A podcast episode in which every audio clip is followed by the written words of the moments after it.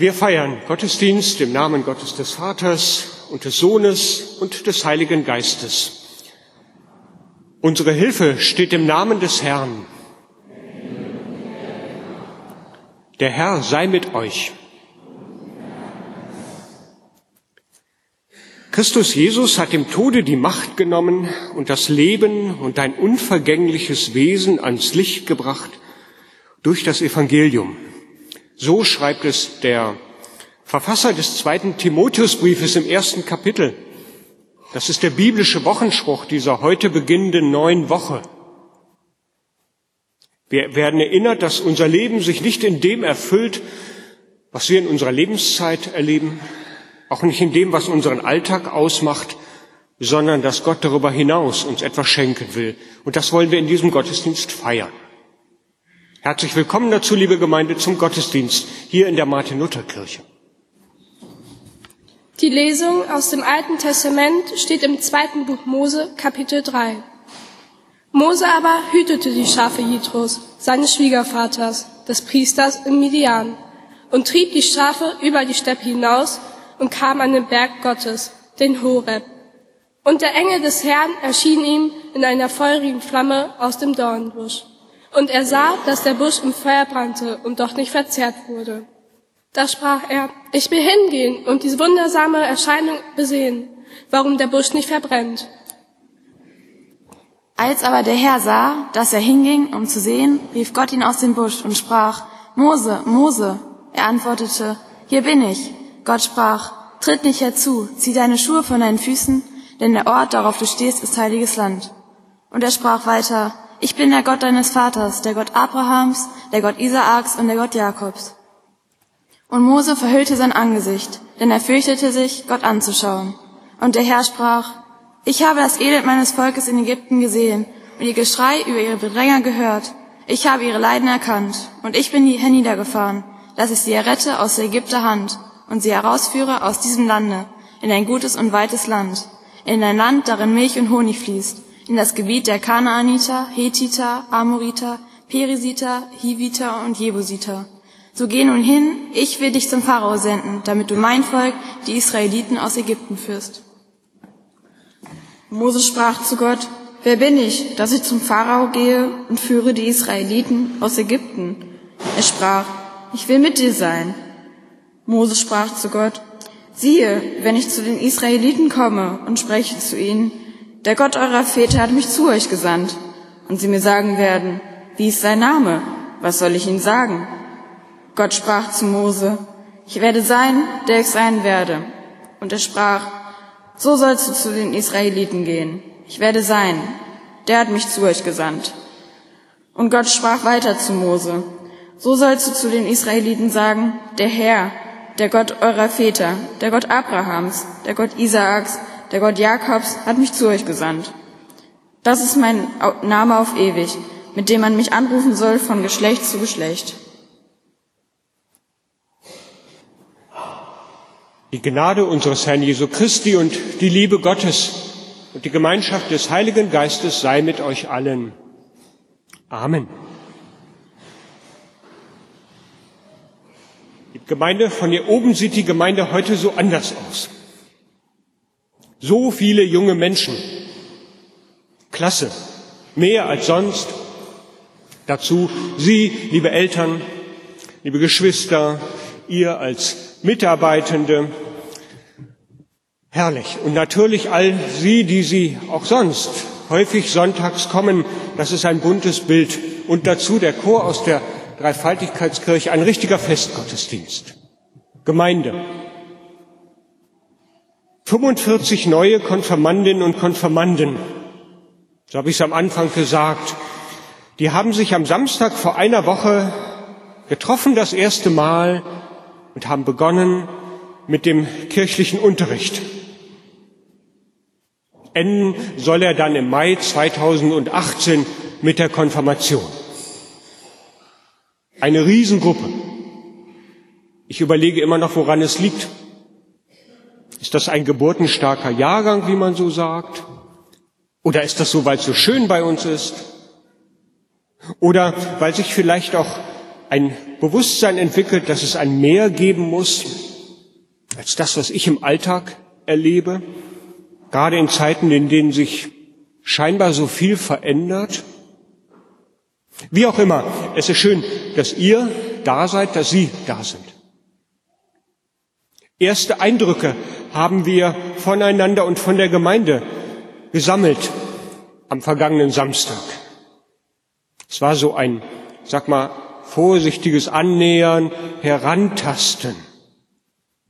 Wir haben erfahren, wer welche Stärken hat, was wir besonders gerne tun, an welchen Orten wir uns gerne aufhalten. Und das haben wir auf diese kleinen Kreuzmännchen da unten geschrieben, die da an der Wand stehen. Ins Herz hineingeschrieben, wofür unser Herz im Moment gerade schlägt. In die Hände Dinge, die wir gerne tun. Auf die Füße an Orte, an die wir gerne gehen oder wo wir gerne sind.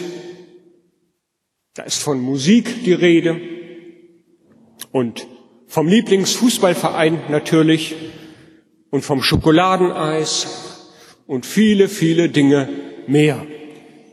Wenn Sie nachher am Ende des Gottesdienstes Interesse haben, kommen Sie ruhig mal vorne vorbei. Das ist ganz spannend, was Sie dort alles lesen können. Und ein Bild dafür, wie bunt und vielfältig unsere Gruppe ist. Neue Mitarbeitende sind dabei in diesem Jahr. Teamer, wie wir bei uns in der Gemeinde sagen. Also alles zusammengefasst, das wird wieder ein ganz spannender Weg, den wir begonnen haben bis zum Mai 2018. Wenn man sich auf einen Weg macht, dann nimmt man ja meistens etwas mit. Proviant zum Beispiel, je nachdem wie lang der Weg ist, das Butterbrot oder was zu schlickern oder was zu trinken. Die passende Kleidung, je nachdem, wo man hingeht oder was man für ein Wetter erwartet auf dem Weg. Orientierungshilfen.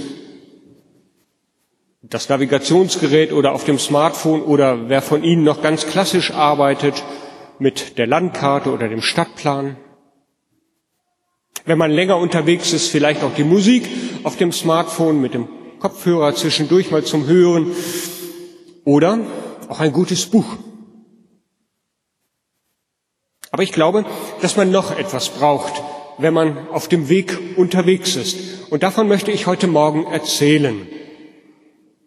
Es gilt nämlich auch für den Weg eurer Konfirmandenzeit, liebe Konfirmanden und Konfirmanden, und eigentlich für das ganze Leben. Erzählen möchte ich anhand von der Geschichte, die uns eben Laura, Anna und Isabel vorgelesen haben, erzählen möchte ich von einem, dessen Weg ganz anders weiterging, als er das wohl zuvor gedacht hatte. Und der dabei mit Gott so seine ganz besonderen Erfahrungen machte. Es ist Mose. Schon über den ersten Tagen seines Lebens, da hielt Gott seine Hand drüber. Nicht direkt, sondern durch Menschen, die er dem kleinen Mose zur Seite stellte. Da war am Anfang die Mutter, die in ihrer Angst um das Kind am Ende das Richtige tat, indem sie ihren Sohn in einen Weidenkorb oder Binsenkorb, je nach Bibelübersetzung, legte und dann in das Schilf des Nils legte, damit er am Leben blieb und nicht umgebracht wurde wie die männlichen Nachkommen in Ägypten damals, vor denen der Pharao, der ägyptische König, Angst hatte. Und dann war da die, ausgerechnet die Tochter auch noch des Pharao, die im Nil badete und diesen Korb fand. Wieder spannend, wie Gott dort wirkt im Hintergrund, die diesen Korb findet und herausholt aus dem Wasser und so bleibt Mose am Leben. Und dann ist da die Schwester des Mose, die es schafft, dieser jungen Ägypterin auch noch die eigene Mutter als Ziehmutter anzudienen. Irgendwie schon zum Schmunzeln denke ich jedes Mal, wenn ich das lese über die Listigkeit der Frauen oder vielmehr über die Fürsorge Gottes, wie er so verborgen im Hintergrund handelt, damit Mose leben kann. Aber etwas anderes ist mir wichtig heute Morgen, nämlich die Frage, ob Mose das gewusst oder nur geahnt hat. Ob es ihm jemand erzählt hat, dass es da jemanden gibt, den Herrn gibt, der in der Not nicht allgemein, sondern ganz konkret für ihn etwas getan hat. Vielleicht kennen Sie das, dass man das Gefühl hat, ja, Gott hat hier im Hintergrund gewirkt und hat mir etwas Gutes getan, mir die Kraft gegeben oder mich bewahrt vor etwas Schlimmem. Manchmal gehört Mut dazu, das anderen zu erzählen oder auch nur zu denken. Ich jedenfalls behaupte, dass Gott die Hand über unser Leben hält. Und wenn man äh, genau hinschaut, dann kann man auch die Spuren seines Wirkens entdecken. Manchmal auch erst im Nachhinein. Ich weiß, dass einige, eine Reihe von Ihnen, liebe Gemeinde, das so bestätigen kann. Aber bleiben wir noch einen kleinen Moment bei Mose. Mose wächst also nun auf am Hof des Pharao, entfernt von der Not seines Volkes, ein wenig verwöhnt vielleicht, was ihm als er in einem Streit mit zwischen Ägyptern und Hebräern gerät, auch den Ruf einbringt, der hält sich für was Besonderes. Und als er dann in diesem Streit einen Mann erschlägt, ist es aus mit der Besonderheit. Mose muss fliehen in ein anderes Land. Immerhin findet er dort eine neue Familie. Und die Szene, die die Bibel dann im zweiten Buch Mose schildert, die wir eben vorgelesen gehört haben, die zeigt uns Mose schließlich als Hirten bei seinem Schwiegervater Jethro. Es scheint, als habe er sich mit seinem neuen Leben arrangiert, alles Alte hinter sich gelassen, seine erste Familie, sein Volk, vielleicht sogar seinen Glauben. Es scheint, als wolle er auch gar nichts anderes mehr. Und dann haben wir ihm gehört, dann begegnet ihm beim Weiden der Herden seines Schwiegervaters sieht er plötzlich diesen brennenden Dornbusch und er läuft darauf zu und entdeckt, je näher er kommt, dass der gar nicht verbrennt. Und dann hört er die Stimme Gottes, der ihn anspricht und sagt, Mose, ich brauche dich. Und Mose wehrt sich eben gar nicht bei diesem brennenden Dornbusch mit Händen und Füßen, als Gott ihm deutlich macht, ich habe etwas mit dir vor. Ich brauche dich, Mose, genau dich brauche ich jetzt. Bei der Befreiung meiner Kinder, deren Not ich gesehen habe und die ich nicht hinter mir lassen kann. Und haben Sie es noch im Ohr? Mose will nicht. Vielleicht hat er einfach schlicht Angst vor dem Auftrag. Aber er sagt etwas anderes. Dieser mittlerweile ja auch junge Mann mit seiner doch schon recht bewegten Vergangenheit. Er sagt, ich bin zu unbedeutend. Herr, ich kann doch gar nicht reden. Und ich habe auch nichts in den Händen, was vielleicht den Pharao beeindrucken würde. Wie gesagt, vielleicht ist Mose einfach unsicher im Blick auf das, was war und im Blick auf das, was Gott ihm da ankündigt. Wie soll das auch zusammengehen? Ich, ich soll gemeint sein mit meiner komischen Geschichte? Kann Gott sich nicht vielleicht fittere, präsentablere Leute aussuchen, coolere Leute, für das, was er auf Erden bewegen will? Es kann doch nicht sein, dass er mich meint. Und jetzt dürfen wir zwischendurch auch mal von Mose wegschauen und ich glaube uns selber mit angesprochen fühlen. Das kennen wir ja vielleicht auch. Sollte Gott mich meinen und mich brauchen wollen? Gibt es da nicht fittere Leute? Und Gottes Antwort ist, wir haben sie eben gehört, doch, genau dich brauche ich. Und er lässt sich bei Mose dann den Wind auch gar nicht aus dem Segel nehmen, sondern macht ihm klar, Mose, da gibt's keine Ausrede. Und Mose bekommt seinen Bruder Aaron an die Seite, der soll für ihn reden und er bekommt einen wunderbaren Stab, der den Pharao und seine Leute beeindrucken wird. Und so kann er jetzt gehen. Will er aber immer noch nicht. Er ziert sich noch immer, versucht es ein letztes Mal, aber jetzt ist es keine Ausflucht, sondern ganz ernst. Er sagt, wenn ich zu den Israeliten komme und ihnen sage, dass der Gott eure, der Gott ihrer Mütter und Väter mich zu ihnen gesandt hat, Herr, dann werden sie mich doch fragen, wer ist denn dieser Herr? Und was soll ich ihnen dann sagen? Und Gott antwortet Mose, ich bin euer Gott, der für euch da ist. Sagt den Israeliten genau das, der ich bin für euch da. Der hat mich zu euch gesandt. Ja, der Herr hat mich geschickt, der Gott eurer Vorfahren, der Gott Abrahams, Isaaks und Jakobs. Liebe Konfirmandinnen und Konfirmanden, liebe Gemeinde, wenn ich das ganz ernst nehme, was hier gesagt ist, dann heißt das für, dann sind das für mich zwei Dinge, die wir heute Morgen mitnehmen dürfen. Das erste, die Menschen, das Volk Israel damals, das in Ägypten war, das hatte irgendwie Gott verdrängt, sogar vielleicht seinen Namen vergessen. Inmitten der anderen sicher beeindruckenden Kulte, die es in Ägypten gab. Vergessen, was die Vorfahren von Abraham, von Isaak und Jakob geglaubt und erzählt hatten. Schade, denke ich so, wenn der Glaube nur noch Erinnerung an die Vergangenheit ist und die Menschen sich kaum noch an ihn erinnern können. Und darum ist es gut, dass wir Konfirmandenunterricht halten, weil wir erzählen wollen von diesem Gott, von diesem Herrn und was der für uns Menschen schon getan hat. Manchmal habe ich nämlich Angst, dass wir wieder auf dem Weg dorthin sind, Gott ein wenig zu vergessen, weil wir in einer Welt leben, in der das Gottvertrauen von Menschen gern belächelt wird, Kirche lieber kritisiert wird als respektiert wird. Vielleicht auch, weil wir als Erziehende, als Begleitende, als Väter, als Mütter, wer auch immer, alle, die uns die begleiten, dass wir manchmal so wenig von unserem Glauben sprechen. Vielleicht spielt das auch mit eine Rolle. Und das Zweite, was soll ich Ihnen sagen? fragt Mose ganz ernst. Was soll ich Ihnen sagen, wo Sie dich nicht mehr kennen? Wie ist denn dein Name? Für diese Menschen, die dich vergessen haben, da wirst du doch niemals wieder wahrscheinlich diese Bedeutung bekommen, up to date sein. Ich muss aber den Leuten sagen, wer du heute bist, sonst werden sie mir nicht glauben. Und jetzt geschieht, geschieht das Besondere, das Unglaubliche.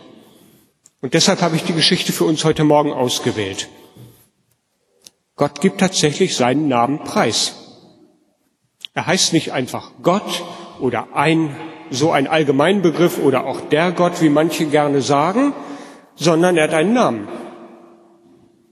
Er heißt, ich habe es einmal aufgeschrieben in der hebräischen Sprache, weil so steht das nämlich da in der Bibel geschrieben.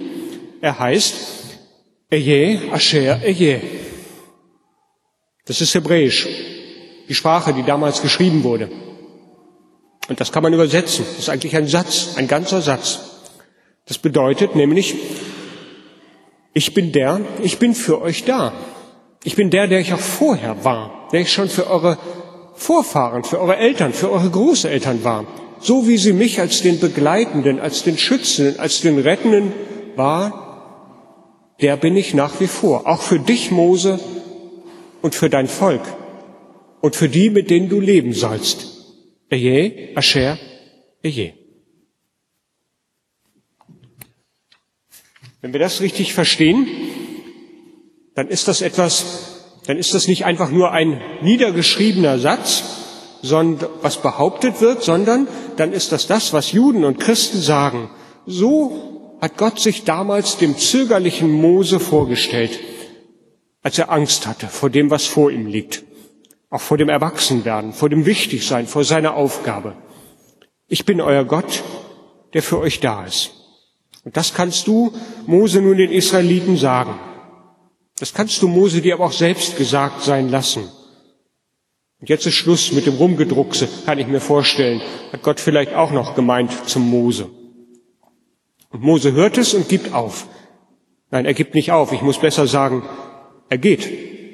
Er kann jetzt ganz beruhigt losgehen, weil das das Wichtigste ist, was er braucht für seinen Weg neben, anderem, neben allem anderen Proviant. Und so auch wir heute Morgen, liebe Gemeinde, vor allem ihr als Konfirmandinnen und Konfirmanden. Gott hat diesen Namen, ich bin für dich da. Egal, wie euch die Konfirmandenzeit gefallen wird, egal, wie sicher ihr euch gerade seid, auch egal, wie viel Ausflüchte man sich vielleicht zurechtlegt für die Wege, die vor einem liegen, Ganz gleich, was auf meinem Lebensweg vor mir liegt, ich bin für dich da. Das ist der Satz, der uns heute Morgen gesagt wird. Und das Schöne, jedem Einzelnen von uns ist er schon einmal persönlich zugesprochen worden in der Taufe. fühlbar durch das Wasser und durch einen Bibelvers. Ich bin für dich da. Das gilt für uns anderen genauso. Für uns, die wir junge Menschen begleiten und damit manchmal auch vor schwierigen Aufgaben stehen, ich bin für dich da. Es tut gut. Und das gilt für unseren Alltag.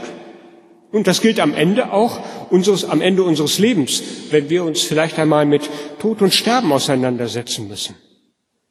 Im Neuen Testament lesen wir davon, wie dieser Ich bin für dich da in Jesus Christus anderen Menschen begegnet, die sich ähnlich mutlos oder auch gefährdet fühlen wie Mose.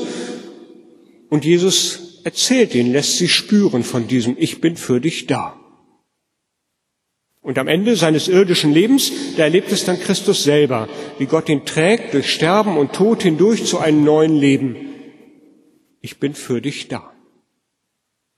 Diesen Ich bin für dich da, den wollen wir im kirchlichen Unterricht in den nächsten anderthalb Jahren immer besser kennenlernen. Von ihm hören, seine Geschichten lesen und miteinander nachdenken, wie sich das in unserem Alltag erkennen lässt, wie sich das äußert. Und von ihm können wir jeden Sonntag hören, wenn wir miteinander Gottesdienst halten. Und davon können wir schmecken und sehen, wenn wir wie in diesem Gottesdienst Abendmahl miteinander halten. Ich bin für dich da.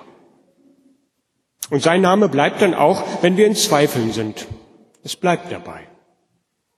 Ich wünsche uns, liebe Konfirmandinnen und Konfirmanden, liebe Mitarbeitende und auch liebe Eltern und Begleiter, eine ganz, ganz schöne gesegnete Zeit, wo wir alle immer wieder dieses spüren. Wir sind gemeinsam unterwegs und Gott ist für uns da. Und das gilt natürlich uns als ganzer Gemeinde, dass wir das immer wieder als Stärkung mitnehmen können an jedem neuen Sonntag, den wir hier erleben. Und der Friede Gottes, welcher höher ist als alle Vernunft, er bewahre unsere Herzen und Sinne in Jesus Christus, unserem Herrn. Amen.